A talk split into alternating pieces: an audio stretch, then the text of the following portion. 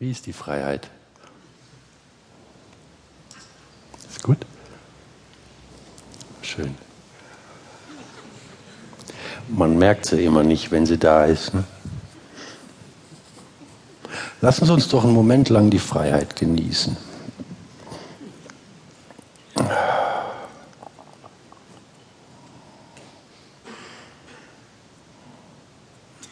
Jetzt war sie gerade da, haben Sie es gemerkt? Wie viele Millionen Köpfe rollen mussten, damit wir hier sitzen können heute Abend. Wow. Und wenn man sich mal umschaut in der Welt, da musst du gar nicht bis Syrien oder Irak fahren. Schon in Spanien springen die Leute aus dem Fenster, verkaufen ihre Niere für die Hypothek. Und wir hier stellen uns die bange Frage, ob Wetten das noch zu retten ist. Noch nie war die Menschheit so satt und so sicher wie jetzt gerade zwischen Genf und Stockholm. Und wir sind mittendrin. Besser wird's gar nicht mehr. Das ist es jetzt. Jetzt. In den letzten zwei Generationen haben wir alles abgefrühstückt. Aber zum Glück wir. Hm?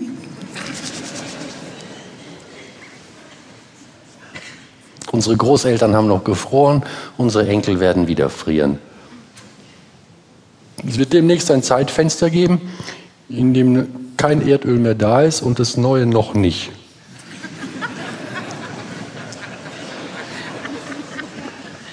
Können Sie sich vorstellen, was dann hier los ist?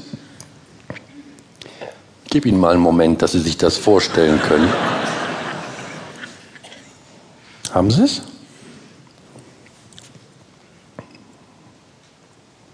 Und trotzdem sind die Leute so scheiße drauf. Ne?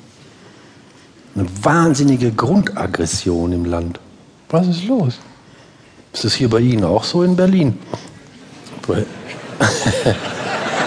ja, cool. Ja. Bei uns in Essen, wenn Sie mit dem Auto zur Apotheke müssen, Sie müssen ein Rezept abholen, müssen da kurz hin und es gibt nirgendwo einen Parkplatz. Und dann müssen sie sich zwei Minuten so Scheps auf den Bürgersteig stellen und kommen direkt gleich wieder. Ist so ein Zettel am Auto, voll Scheiße geparkt, du Arsch.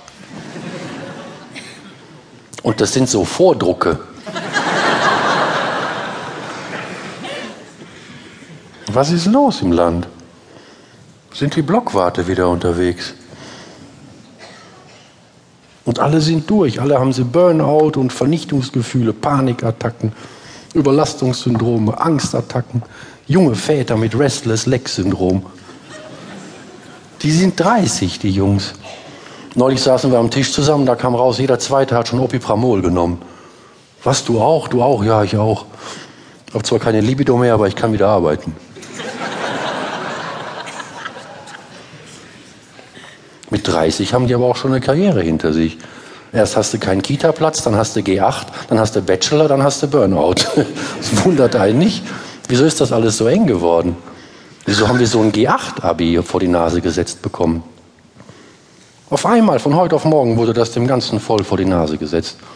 Das torpediert alle Familien. Keiner kriegt mehr irgendwas zusammen. Von heute auf morgen hatten wir sowas. Wer sind diese Leute, die so eine Macht haben, so einen Wahnsinn durchzusetzen, gegen jede erziehungswissenschaftliche Erkenntnis, gegen alles, was man braucht? Wir kriegen in Deutschland keine vernünftigen Ökogesetze hin, aber so einen Schwachsinn haben wir auf einmal. Wieso haben die Deppen immer die bessere Lobby? Warum ist das so? Immer.